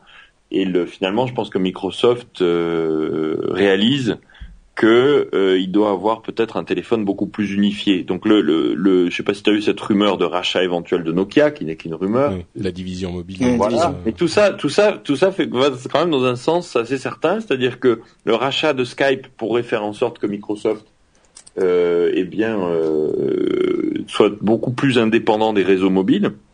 Et donc, je pense que le, ce move-là est pas du tout lié à Windows et toutes leurs autres activités, mais exclusivement au projet autour de Windows Phone 7 et je vois très très bien Skype par défaut, comme Google Voice est de plus en plus présent euh, par Google. Et, c'est un, un enjeu très important. Donc je vois bien Microsoft d'une certaine manière se passer un peu des opérateurs, si tu vois ce que je veux dire. Et euh, il manque plus que le, hardware de l'autre côté avec Nokia. Euh, ça me paraît très intéressant et c'est très agressif. Ça ne me surprend pas vraiment parce que Microsoft joue son avenir quand même là-dessus. Bah, euh, sur Skype, euh, Google était sur le coup aussi, euh, et Facebook d'ailleurs. Et beaucoup de gens ont dit que 8,5 milliards, c'était quand même une somme beaucoup plus élevée que ce que valait Skype sur le marché, et que la, la, le prix payé par Microsoft, c'était aussi pour éviter que Google ne les récupère. Euh, c'est au niveau du prix. Enfin moi, pour moi, ce genre de tarif, c'est totalement abstrait. Mais moi, je, je voulais intervenir sur ce sujet parce que je le trouve assez intéressant. Je sais qu'en 2001, il y avait une, euh, une action en justice qui avait euh, un peu contraint Microsoft à, à cause de sa, sa position dominante, à, à moins euh, acquérir de sociétés et, et, un peu se calmer. Et là, ce qui s'est passé récemment, je crois, c'est que IBM, par exemple, la valorisation, la capitalisation boursière d'IBM est repassée devant celle de Microsoft. Oui, c'était il y a deux jours. Oui. Il y a deux jours. Et je pense que les alliances comme Microsoft et Skype, il va en avoir plein d'autres parce que euh, justement les choses ont, changé quoi. Ah bah, c'est sûr que d'une certaine manière, Microsoft se rend compte que l'avenir est dans la mobilité et que euh, Skype peut être une brique essentielle pour construire cette, euh, cet avenir. De la même manière que HP a racheté Palm, tout le monde est en train de s'armer pour être compétitif dans les années qui vont venir pour la question de mobilité. Mais malgré cette évidence, euh, il me semble quand même que est-ce que Microsoft n'aurait pas pu euh, concevoir un système de de, de voix sur IP euh, qui, lui serait propre et qu'ils auraient intégré à tous leurs à tous leurs services et à tous leurs logiciels Et justement, est-ce que Skype n'a pas été payé ce prix-là, comme je le disais, pour pour les pour éviter que Google ne s'en empare à côté quoi? Bah, bien sûr, hein, je pense que je pense que, pas moi, de, mon avis, c'est un petit peu ce qui est en train de se passer. Et euh, je pense que, par exemple, le rachat de TweetDeck euh, par Twitter, euh, etc., les, les rumeurs qu'on voit passer, c'est un peu de, de la stratégie défensive, enfin, de mon mm. avis. Hein. Je sais pas ce que. Après, je, je pense que les, gens, les, marques se protègent et, veulent acquérir un peu des positions rapidement. Loïc, pour pour toi, le marché de du mobile, euh, vaudrait parce que bon s'ils rachètent Nokia aussi euh, c'est combien? 35-40 milliards en plus euh, ça vaudrait une, un investissement aussi énorme parce que Microsoft ils ont un trésor de guerre important mais ça, ça leur vide quand même un petit peu les poches s'ils font tout ça ça vaut le coup? C'est aussi important que ça le mobile? Je pense que c'est tu es en train de parler de l'avenir de la boîte là. Hein. bah oui justement est-ce que l'avenir de la boîte peut se jouer sur le mobile à ce point-là? Oui, je pense vraiment. Euh, mm. Je pense que c'est. Euh, euh, je pense que les, les tablettes et les smartphones vont devenir plus importants que les PC portables mm. ou pas qu'on utilise. Et donc, si on considère ça, on, on peut pas rater quand on est Microsoft ce passage. et pour l'instant, les téléphones, ils se vendent pas beaucoup quand même, Windows Phone 7 encore. Donc, je compte énormément sur Nokia. Et c'est, euh, euh, à mon avis, c'est tout à fait crédible. De, de, cette rumeur autour de Nokia est tout à fait crédible. Mm. Je pense que ce serait une très bonne chose pour Microsoft et qu'en effet, ils peuvent se l'offrir. C'est quand même invraisemblable de voir qu'avec une intégration euh, verticale comme ça, Microsoft deviendrait, en fait, suivrait complètement le modèle de d'Apple et Google, avec son ouverture de d'Android, de, deviendrait une sorte de Microsoft. Euh, enfin, c'est intéressant de voir la manière dont le marché euh, évolue. Euh, entre parenthèses, les licences 4G seront sans doute bientôt en vente en France. Ça c'est une c'est une bonne nouvelle. On rejoint, enfin on, on va commencer à euh, à, à, rattraper le retard qu'on a sur d'autres pays parce que le temps entre le moment où elles vont être en vente, le moment où elles vont être achetées, le moment où le réseau va commencer à se construire, euh, c'est pas pour tout de suite non plus. Et dernière dernière news que j'aimerais évoquer, c'est cette histoire de Facebook qui a été pris en flagrant délit de dénigrement de Google, qui est une histoire un petit peu abracadabrante, euh, où il y a une, semaine environ, Facebook, visiblement, enfin, une firme de relations presse euh, aurait commencé à contacter des journalistes euh, aux États-Unis pour leur vendre une histoire selon laquelle Google ferait des choses pas tout à fait euh, cachères avec la vie privée, les données privées des utilisateurs. En gros, ce qu'ils étaient censés faire de très très mal, c'est que ils récupéraient des informations sur les réseaux sociaux existants comme Twitter, Facebook, Flickr et tout ça, et qu'ils construisaient eux-mêmes leurs propres enfin leurs propres informations euh, de réseaux sociaux à partir de ces informations qui sont publiques. Euh, ce fait-là était présenté comme, quelque chose de négatif.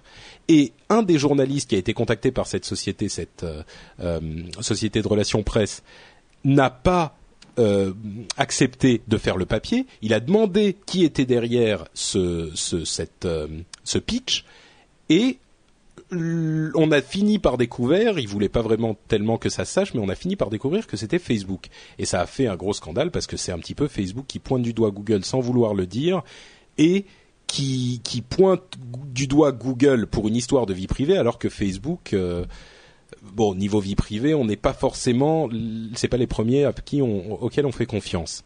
C'est vrai, Patrick. Je vais, je vais rebondir un peu là-dessus parce qu'il faut que j'y aille malheureusement. Il faut, je dois aller chercher mon badge pour les G8 avant 20h. Et il est 20h30. Euh, mais euh, c'est vrai, ils l'ont reconnu. Hein. C'est, euh, c'est, c'est, ça a été reconnu par Facebook. Parce que je pense que c'est malheureusement un procédé assez classique euh, de, dans les entreprises. Ce qui est pas du tout acceptable, c'est qu'il les fait sous couvert. Oui. Que contacter des blogueurs, te contacter pour te dire tiens tu devrais écrire là-dessus, c'est scandaleux. À la limite pourquoi pas, c'est classique. Après à la personne d'accepter ou pas, mais euh, ça pourrait, euh, ce qui aurait dû être le cas, c'est que surtout vu que Facebook protège, euh, en fait promeut, promeut autant le, le fait d'être sous son propre nom et pas anonyme, le fait qu'eux-mêmes soient anonymes n'était pas particulièrement élégant. C'est sûr.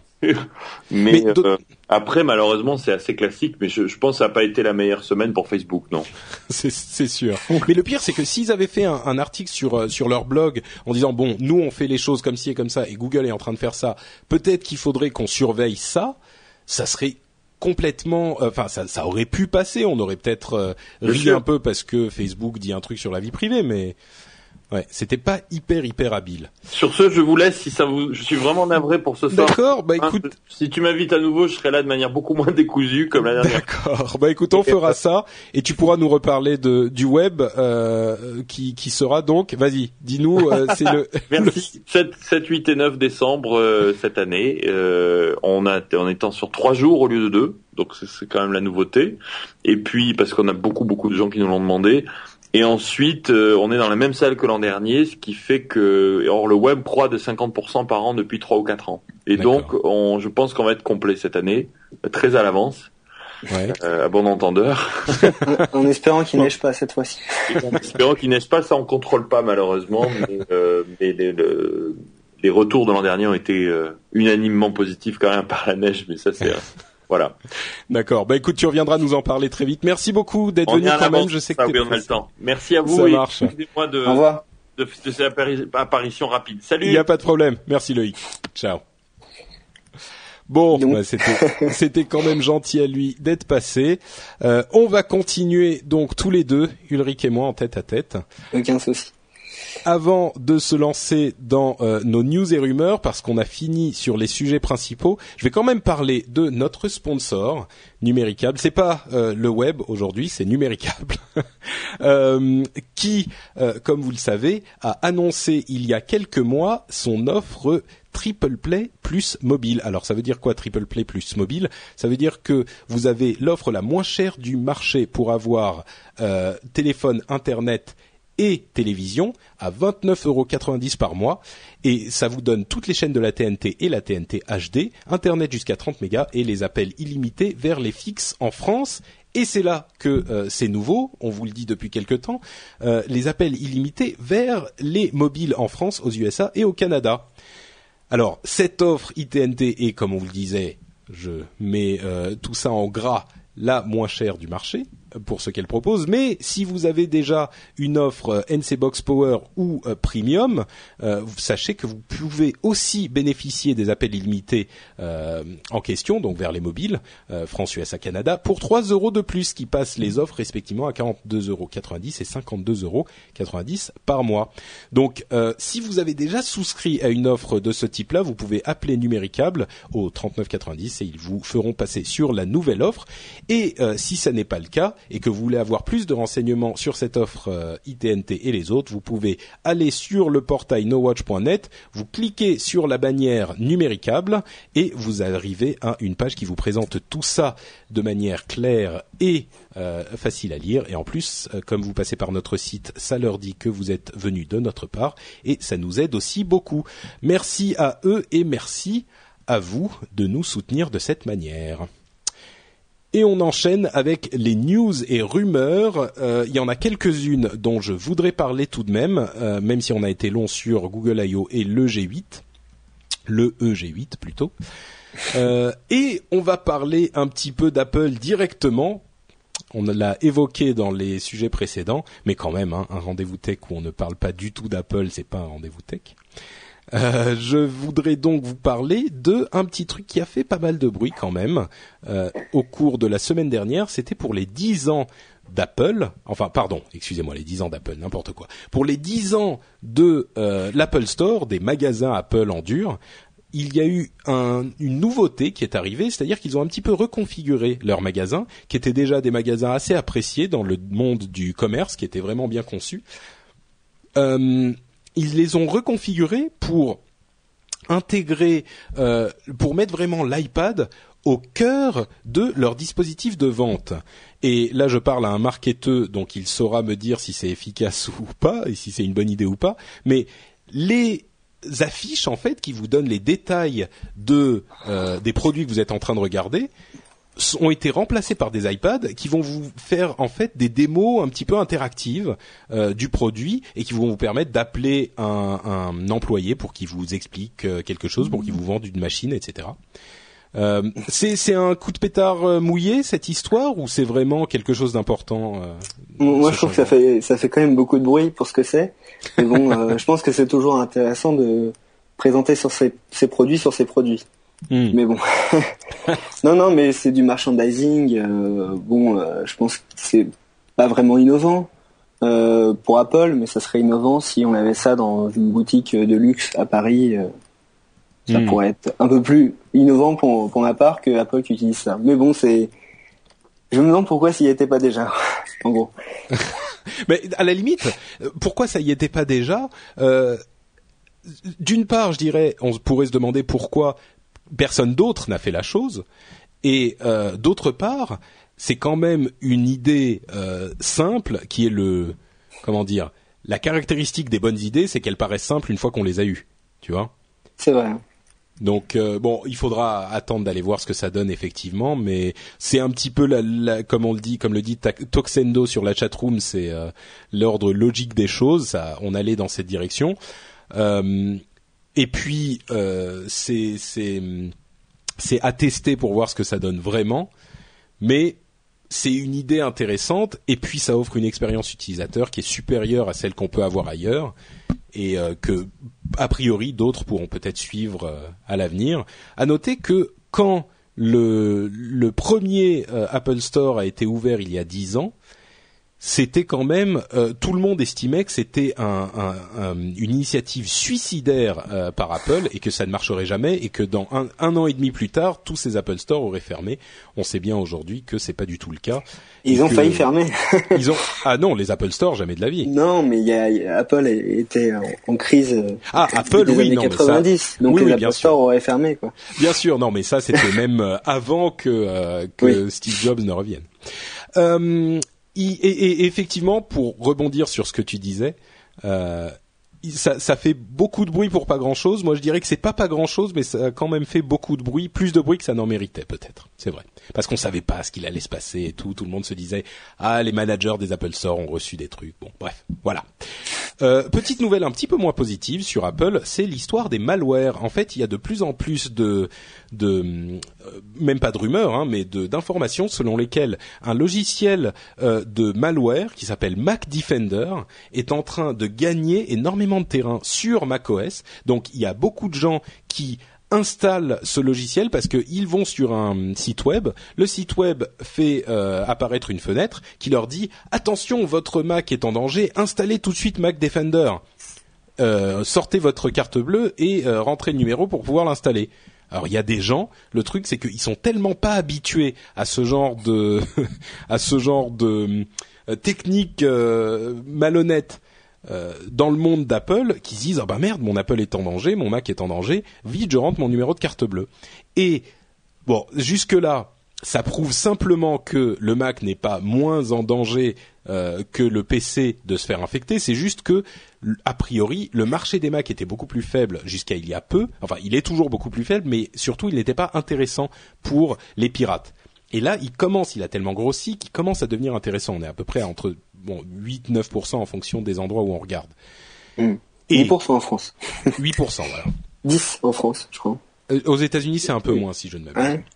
Euh, et, et, surtout, une autre chose qui, je pense, va faire hurler un fan de d'Android comme toi, euh, c'est que quand on appelle euh, le, le, le, support technique d'Apple, ils vont pas vous dire comment le désinstaller parce qu'ils n'ont pas les procédures en place et puis surtout il y a une question de responsabilité. Ils peuvent pas vous dire enlever tel fichier, enlever tel truc, alors que ça serait très simple. Ils vont pas vous dire comment enlever ce logiciel. Donc euh, Barberousse dit idem, c'est l'ordre logique. Euh, mais euh, exactement. Mais bon, ça va pas me faire hurler en tant que, que fan d'Android. Déjà parce que je suis un macophile. Et c'est pas pour ça, c'est juste parce que je On avait dit qu'on le disait pas, t'étais censé être le mec qui déteste Apple. je suis, euh, je suis un. on l'a compris. Mhm. Et donc, euh, non, ça va pas me faire hurler en, hurler en tant que fan d'Android, mais ça va plus me faire hurler en tant que écologiste, on va dire. Parce que voir euh, ramener des, des, ordinateurs, tout ça, parce que on peut pas désinstaller cette application. Euh. Non, mais non, ils vont pas, ils ramènent pas les ordinateurs, ils appellent le support technique. Faut pas déconner quand même. Mais combien de personnes vont vont passer à l'Apple Store. Euh, ah, c'est possible, oui. pour tester une nouvelle iPad sur les comptoirs et pour faire réparer leur Mac? c'est possible, c'est possible. Et les gens avec leurs 27 pouces, euh, ils sont pas très mal. Mais ils ont pas, c'est pas dans la culture euh, de, de, de l'utilisateur de Mac. Il y a cette sorte de légende urbaine en fait qui veut que le Mac ne se fait pas infecter, infecter par des virus. Ah, alors non, je reformule. Mais, mais je pense ne peut pas se faire infecter par des virus, alors que c'est pas le cas. C'est juste que euh, il est peut-être un petit peu plus euh, sécurisé parce qu'il est basé sur Unix, mais c'est même pas ça. Si les pirates euh, veulent s'installer sur ta machine, ils trouveront un moyen, pas forcément la tienne, mais sur un Mac, ils trouveront un moyen. Il y a du social engineering, ils vont te faire croire que tu dois absolument installer ce truc, et voilà quoi. Non mais ça c'est sûr. Après, comme je le disais, c'est la réactivité qui prime pour moi. Mm. Mais euh, c'est marrant parce que lorsque j'ai lu cette news, j'ai beau euh, être équipé en Mac, je me suis pas senti visé.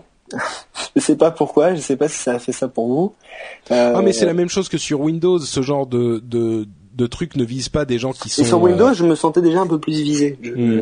Parce que sûrement j'avais l'habitude déjà de me protéger, alors que sur Mac, j'ai complètement abandonné ces habitudes. Bah disons que sur Mac, il faut euh, rentrer son mot de passe euh, administrateur, il faut cliquer sur le truc oui, ok, etc. Donc c'est bon. C'est le début en tout cas, ça commence et ça ne va aller qu'en empirant. Et autre nouvelle pour conclure sur euh, sur Apple. En fait, on disait la dernière fois que les éditeurs sont en train d'accepter les conditions d'Apple pour être présents sur l'iPad, les éditeurs de presse. Et on sait aujourd'hui pourquoi ils finissent par accepter. L'un des points de blocage essentiels était la question des informations des abonnés. C'est-à-dire que l'un des business models, enfin l'un des moyens pour les euh, acteurs du monde de la presse de faire de l'argent, c'est de faire du marketing ensuite euh, quand ils ont les informations, leurs fichiers de mailing, enfin leurs fichiers clients, euh, pour toutes les personnes qui sont abonnées à leur publication. Et en fait, Apple avait dit, oula, sais pas ce qui se passe. Euh, non. Ulrich, c'est mieux là. Je sais pas ce qui s'est passé non plus, mais. Un truc bizarre. Euh, en fait, si Apple gérait la facturation, les éditeurs n'auraient plus accès aux informations des abonnés. Et donc la solution qu'avait trouvée Apple, c'était de dire, de poser la question aux abonnés et de leur dire, est-ce que vous acceptez qu'Apple partage vos informations avec, euh, je sais pas moi, Le Figaro, Le Monde ou ce que c'est? Évidemment, tout le monde se disait, mais personne va accepter, personne va dire, ok, euh, donnez nos, informations. Et en fait, eh ben, il se trouve que sur les premiers mois de test, il y a plus de 50% des utilisateurs qui acceptent. Donc en fait, ça c'est intéressant. Mais euh, moi, je, je travaille chez Orange Valley mhm. et c'est marrant parce que j'ai me suis questionné, enfin j'ai beaucoup euh, réfléchi sur ce problème parce que je développe euh, entre autres, je fais partie d'un projet qui s'appelle Jugvox qui en gros un, un service autour des réseaux sociaux et de la voix. Et, euh, et on avait, euh, enfin sur notre produit, on a une offre euh, qui est en fait un, un de, de l'in-app purchase, donc l'achat euh, directement dans l'application renouvelable. C'est-à-dire que je suis sur le même modèle que euh, que les journaux. la personne va s'inscrire pour un an et c'est renouvelé automatiquement, sauf si elle décide que c'est pas renouvelé. Alors, lorsque je me suis posé la question, c'était il y a un mois, et les développeurs avec qui je travaille m'ont mis un gros warning, m'ont dit aujourd'hui, jusqu'à maintenant, il y a que The Daily qui est euh, donc bien sûr le journal américain, qui a été accepté sur l'App Store avec ce système. Et donc il paraîtrait que c'est très compliqué euh, euh, d'être accepté sur l'App Store avec ce système. Donc nous on a réfléchi un maximum, on a pris toutes nos précautions, c'est-à-dire qu'on a mis un maximum de pop-in mmh. avec des messages qui qui expliquent bien qu'est-ce qu'on va acheter, qui expliquent bien pourquoi on va prendre les données, etc. Et euh, il y a que dans ces conditions-là que, que l'application est acceptée sur l'App Store. Donc il y a déjà ce, ce, ce, mur euh, qui est très difficilement euh, euh, franchissable, c'est-à-dire être accepté sur l'App Store avec ce système. c'est-à-dire qu'Apple reste très très, enfin va faire vraiment très attention à toutes les applications qui utilisent ce système et euh, il va falloir vraiment être très transparent euh, en tant qu'éditeur. Donc ces données-là, on y a accès euh, directement dans, dans l'administration en tant que développeur. On a accès à toutes les données qu'on, toutes les personnes qui ont partagé leurs données, on y a accès. Mhm. Et ce qui est intéressant, c'est que en gros, on est un peu obligé de proposer une, une par exemple, lorsque je vais proposer un mois de service, on est obligé de proposer une semaine. Bon, là, c'est mon exemple. De, de, de une semaine de, de gratuité. Mhm. Et c'est pour cette semaine-là que, en gros, Apple demande les, les, euh, les informations personnelles. C'est assez. Euh, il faut vraiment comprendre le système. Oui, excuse-moi, euh, mais j'ai rien compris en fait, moi non plus. En gros, Apple, en gros, les, les contraintes sont, sont assez énormes lorsque tu veux publier une application sur l'App Store qui utilise l'in-app purchase avec l'abonnement. Ouais. il faut bien sûr être au maximum transparent sur ce que, la personne va acheter. Et il faut également offrir une version euh, de, de, démonstration dans, dans, ce que tu vas acheter. C'est-à-dire que si tu achètes un mois, il faut qu'il y ait au moins, euh, je sais pas, une semaine d'offert. Et c'est euh, je t'avouerais que là, ça a fait lieu de beaucoup de discussions chez Orange Valley sur ces problèmes-là et que l'application mm. n'a pas encore été acceptée. Et je pense qu'il va en avoir très peu d'acceptés avec ce système. Mais je, c'est pour ça que je suis étonné je, pense que c'est un système qui va beaucoup plus fonctionner chez, euh, sur les applications de service que, euh, que chez les, euh, les, les magazines et la presse, etc. Bah, écoute, enfin là le, le je, bon, le daily n'est pas vraiment en train de d'être rentable aujourd'hui, mais en tout cas les autres éditeurs semblent s'engouffrer dans la brèche aussi. Ça, on verra si ça sera rentable euh, à terme. Mais, ils se sont engouffrés dans pas mal de, de, de, failles, enfin de brèches plutôt. Et euh, ça n'a pas toujours été gagnant pour le moment pour les, la oui, presse. c'est vrai. Il y a eu beaucoup de, on leur a beaucoup vendu de, de, de choses qui finalement ne sont pas avérées euh, intéressantes. Oui, c'est vrai, c'est vrai. Donc je reste encore. Euh, je pense que c'est beaucoup plus intéressant pour les, les services, euh, les hmm. applications à service. Oh, je sais pas. Moi, je Ouais, bon. Euh, enfin, pour les services, oui, c'est sûr que ça sera, ça sera très utile. Un abonnement, par exemple, euh, je sais pas moi, Spotify au hasard ou un autre truc du genre. Et encore faut-il qu'on soit accepté sur l'App Store. Mais ça, je pense que on va en entendre beaucoup parler d'applications refusées. Bah, D'ailleurs, Playboy a été accepté en version non censurée. Donc, euh, ah. si vous voulez vous abonner à Playboy, c'est aujourd'hui possible. Alors que on, sait bien que Apple a été assez euh, sévère avec les questions de interdit aux moins de 18 ans ou pas. Et visiblement, ils ont fini par accepter Playboy. On ne sait pas pourquoi. Donc, bon, deux dernières petites news. premièrement, Windows 8 on commence à en entendre parler pas mal. Euh, Windows 8 sera compatible avec euh, les processeurs ARM, les processeurs souvent utilisés dans le mobile, on le savait. Euh, mais Intel a dit que Windows 8 sur ARM ne ferait pas tourner les anciennes applications Windows jusqu'à Windows 7. Il faudrait des applications spécifiquement développées pour Windows 8 paraît bon pourquoi pas à la limite mais euh, ensuite euh, Microsoft a dit non non c'est des conneries on sait pas pourquoi vous dites ça mais enfin si on sait bien pourquoi ils disent ça. Euh, ils veulent pousser leur propre processeur Intel plutôt que ceux de de après c'est mais toujours autour des alliances mais bon non mais je trouve ça bah, après peut-être qu'il y a des explications un peu plus techniques sur c'est vrai que si on doit par exemple virtualiser des applications, ça peut perdre en performance et peut-être que Microsoft a plus envie d'être connoté à, à, aux, tout ce qui est mots-clés comme lag, euh, etc. du coup, ils essayent de derrière de, fournir euh, une, meilleure expérience, c'est-à-dire que euh, d'être très très sec comme l'est Apple sur. Oui, c'est sûr. Mais enfin, ils ont dit que Intel n'était pas enfin mm. avait avait donné de fausses informations. Il est possible que la vérité soit entre les deux, qu'effectivement pour une question d'optimisation des performances, comme tu le dis, Ulrich, ils aient dû faire des compromis, mais que ça soit pas non plus au point euh, qu'avait dit Intel, c'est-à-dire rien ne tournera sur les processeurs ARM. Parce que l'architecture ARM et, x64, donc l'architecture d'Intel, est différente. Donc c'est pas évident de faire fonctionner sur les deux en même temps. Euh, dernière chose, euh, je ne sais pas si on va vraiment pouvoir se plonger dans le sujet qui est passionnant, c'est le sujet de Bitcoin.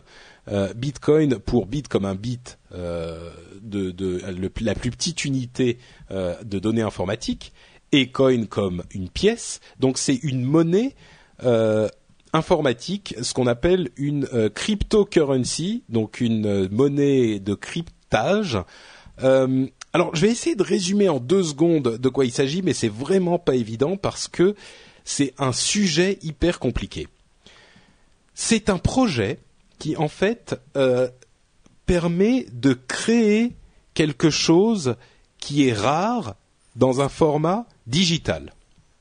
Et la chose qui est rare, c'est une série de données créées par un algorithme euh, qui fait office de monnaie.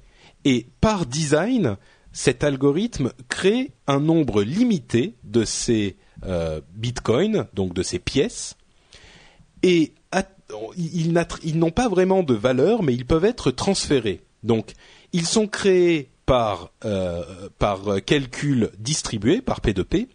Et le truc qui est essentiel, c'est que si vous vous voulez essayer d'en créer avec l'algorithme, vous téléchargez le logiciel et vous les euh, vous les créez sur votre ordinateur. Je vois que c'est parti dans le pouce pièce dans la chatroom, référence à l'apéro du capitaine. euh, le, si vous voulez en créer chez vous, en fait, la valeur de cette pièce unitaire sera plus faible que la valeur de l'électricité et du temps que vous aurez dépensé pour la créer. Ce qui veut dire que cet aspect de rareté existe vraiment. Ensuite, euh, vous pouvez échanger ces pièces virtuelles avec d'autres personnes et à partir de là, à partir du moment où les pièces virtuelles sont suffisamment rares et suffisamment difficiles à créer, ça veut dire que les, la, valeur peut être euh, réelle. Je ne sais pas si je suis clair, euh, visiblement, visiblement pas, mais en gros c'est comme si vous créiez un fichier sur votre ordinateur euh, qui est identifié et dont vous ne pouvez pas en créer de copie, en fait. Donc, si vous ne pouvez pas en créer de copie, sa valeur peut être fixée en fonction de la rareté. Imaginez par exemple que vous ayez la seule copie possible du euh, on crée beaucoup. Oui, bon, créer, pardon. Euh, si vous avez la seule copie au monde de la dernière chanson de Lady Gaga, au hasard si vous avez la seule copie au monde, elle va avoir une certaine valeur. Et si vous ne pouvez pas la copier, eh ben euh, forcément la valeur va être plus élevée que s'il suffit d'en faire 12 000 copies MP3 pour les envoyer à tous vos potes, n'est-ce pas? Eh ben là c'est un petit peu le même principe. Ça va créer un truc, sauf que c'est pas, ça a pas une valeur inhérente comme la dernière chanson de Lady Gaga. C'est juste que c'est un truc qui est rare, comme une pièce de monnaie finalement. Une pièce en elle-même, elle n'a pas une valeur euh, aujourd'hui. Enfin, un billet plutôt n'a pas de valeur. Il a juste une valeur parce que le, pays qui l'émet dit qu'il a une valeur et la garantit cette valeur. Et ben là, vous aurez ce fichier en quelque sorte qui est euh, unique sur votre ordinateur et il n'en existe que aujourd'hui 6 millions dans le monde. Et si les gens commencent à se les échanger, par exemple, moi je vais vous dire, euh, allez, je, je, vais dire à Ulrich, Ulrich, si tu participes à mon émission, je vais te payer 3 bitcoins. Tu dis OK, je t'envoie les 3 bitcoins. Ensuite, tu euh, dis à un ami euh, à toi, si tu écris un, un, un truc sur mon blog, je vais te payer 2 bitcoins, etc. Et bon, bref, ça devient une monnaie. Est-ce que est-ce que tu as compris quelque chose à mon explication? Oui, j'ai un petit peu compris, mais c'est vrai qu'on on tombe sur un, un concept euh, de- un peu d'économie, un peu d'informatique. Euh, Bah là, disons que j'ai j'ai établi les bases.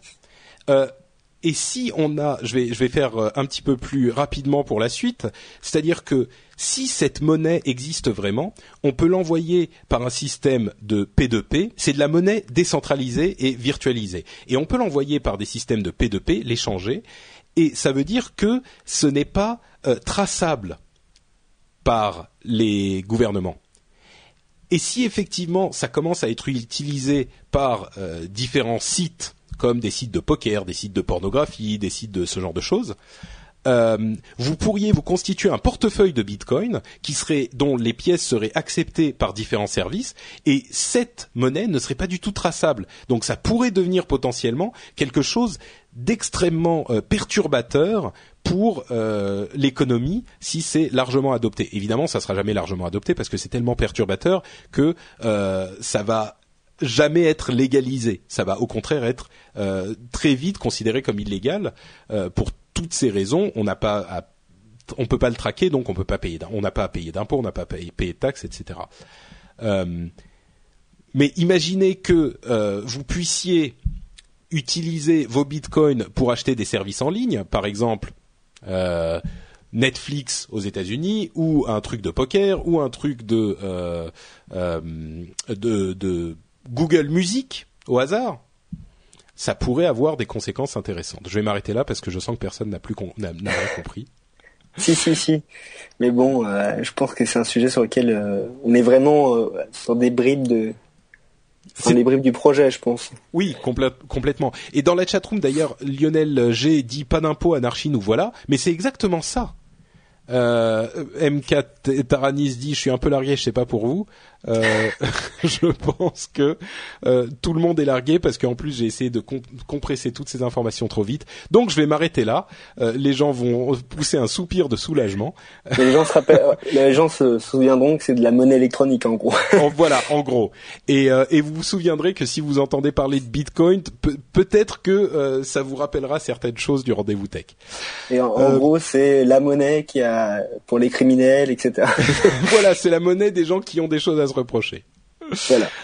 Euh, alors, euh, on va conclure l'épisode en passant avant par la boutique No Watch pour vous dire que la boutique No Watch est notre deuxième sponsor et pour vous dire aussi que vous pouvez nous soutenir en passant vous aussi là-bas. Il y a énormément d'articles euh, qui sont disponibles dans cette boutique et notamment un article en série limitée qui ne sera en vente que jusqu'à la fin juin.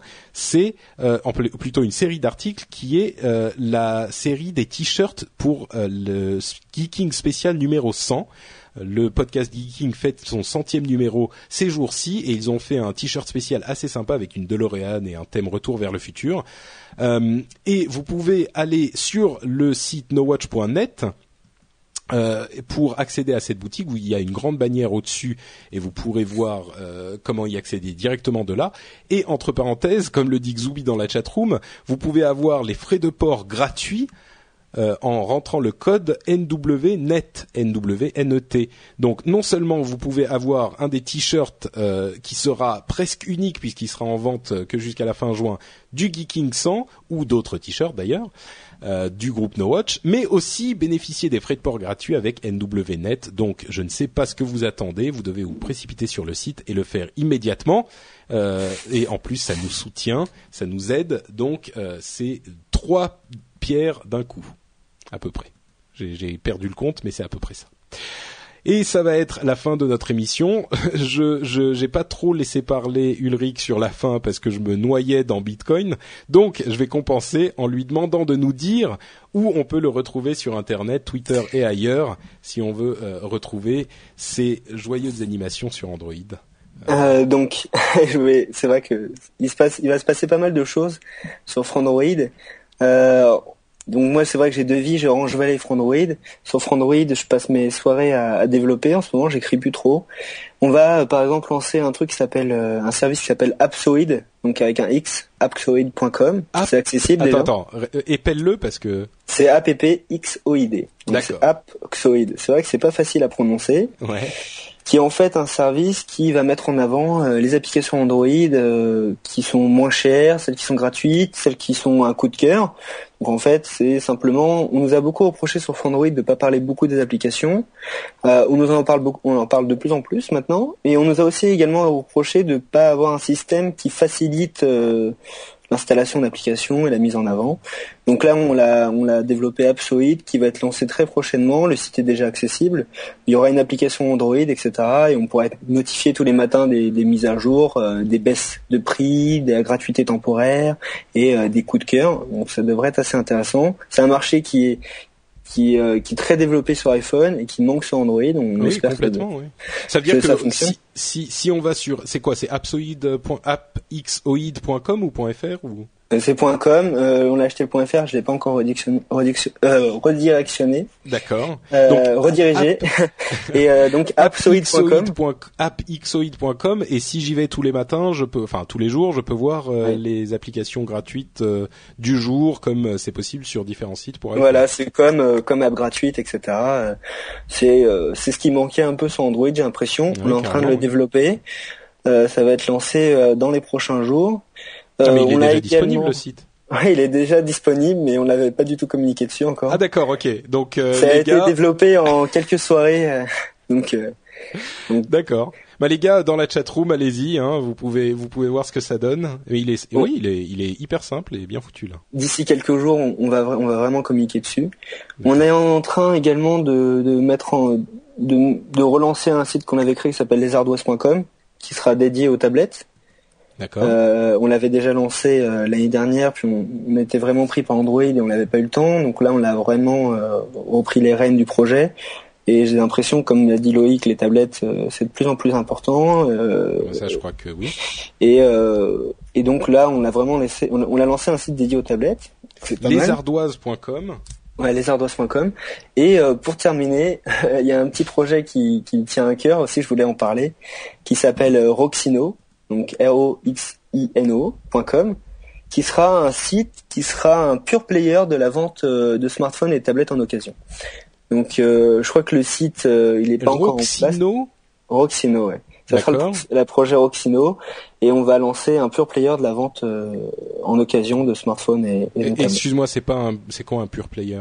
Un pur player, ce sera qu'on sera dédié à la vente d'occasion, à, la mise en contact entre acheteurs et vendeurs. Euh, en fait, on est parti du constat que avec les durées de, de contrats de, qui sont toujours très longues, de 1 à 2 ans, mmh. et euh, le cycle de développement de produits qui, qui est en train d'accélérer, donc il y a de plus en plus de téléphones qui sortent avec des, délais de, de, plus en plus courts, mmh. les gens ont tendance à vouloir changer très vite de téléphone et ont tendance à vendre leur téléphone et en acheter en rajoutant quelques euh, quelques euros, acheter un téléphone neuf.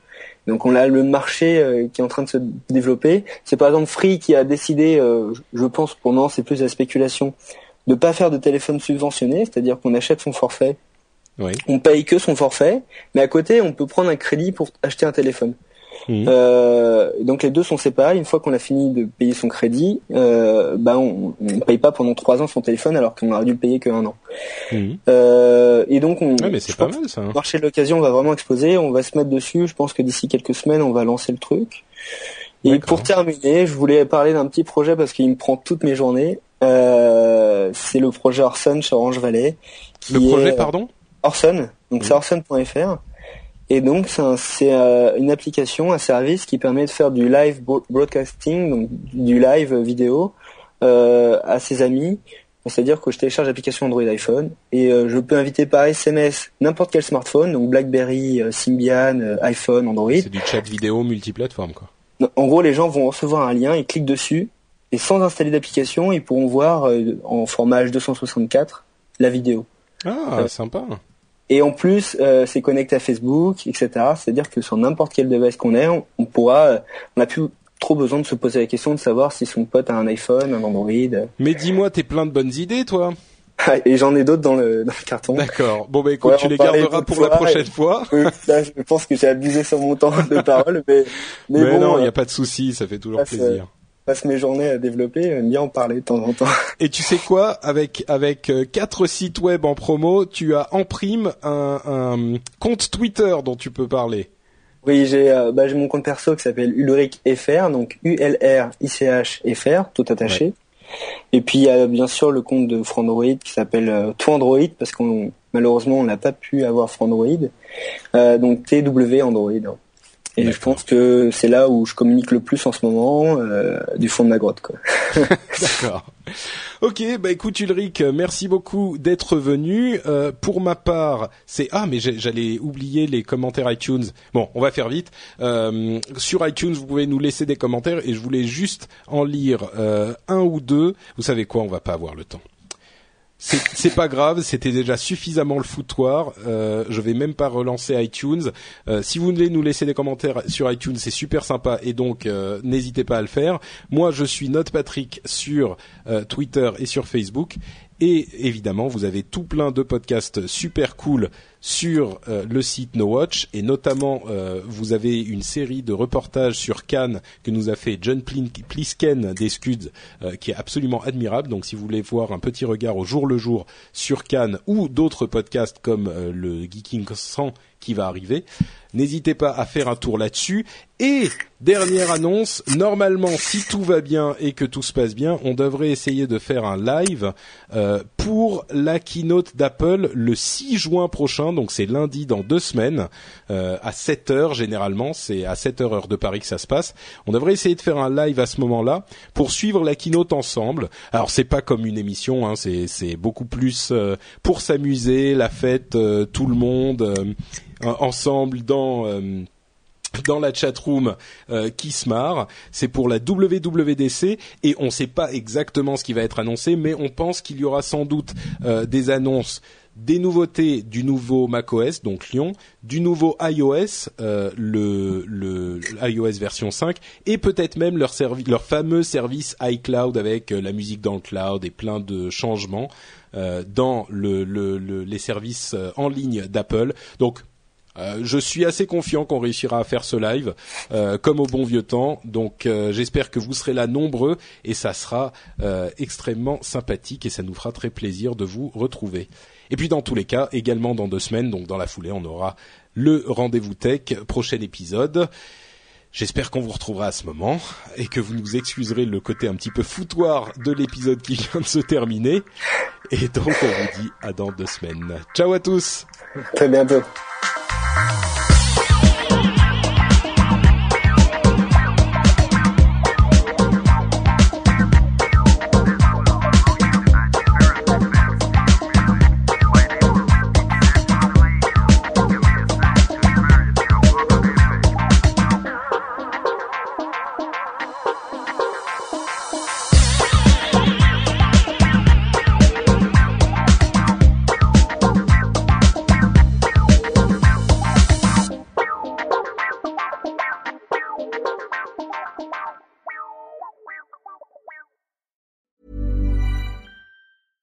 This Mother's Day, treat mom to healthy, glowing skin with Osea's limited edition skincare sets. Osea has been making clean, seaweed infused products for nearly 30 years. Their advanced eye care duo brightens and firms skin around your eyes, while the Golden Glow Body Trio nourishes and smooths skin all over. Go to OSEAMalibu.com and use code MOM for 10% off your first order site wide. When you make decisions for your company, you look for the no brainers. And if you have a lot of mailing to do, Stamps.com is the ultimate no brainer. It streamlines your processes to make your business more efficient, which makes you less busy. Mail checks, invoices, legal documents, and everything you need to keep your business running with Stamps.com. Seamlessly connect with every major marketplace and shopping cart. Schedule package pickups and see your cheapest and fastest shipping options from different carriers. With rates up to 89% off USPS and UPS rates. And with the Stamps.com mobile app, you can take care of mailing and shipping wherever you are. Make the same no-brainer decision as over 1 million other businesses with Stamps.com. Sign up with Code PROGRAM for a four-week trial, plus free postage and a free digital scale. No long-term commitments or contracts. That's Stamps.com. Code PROGRAM.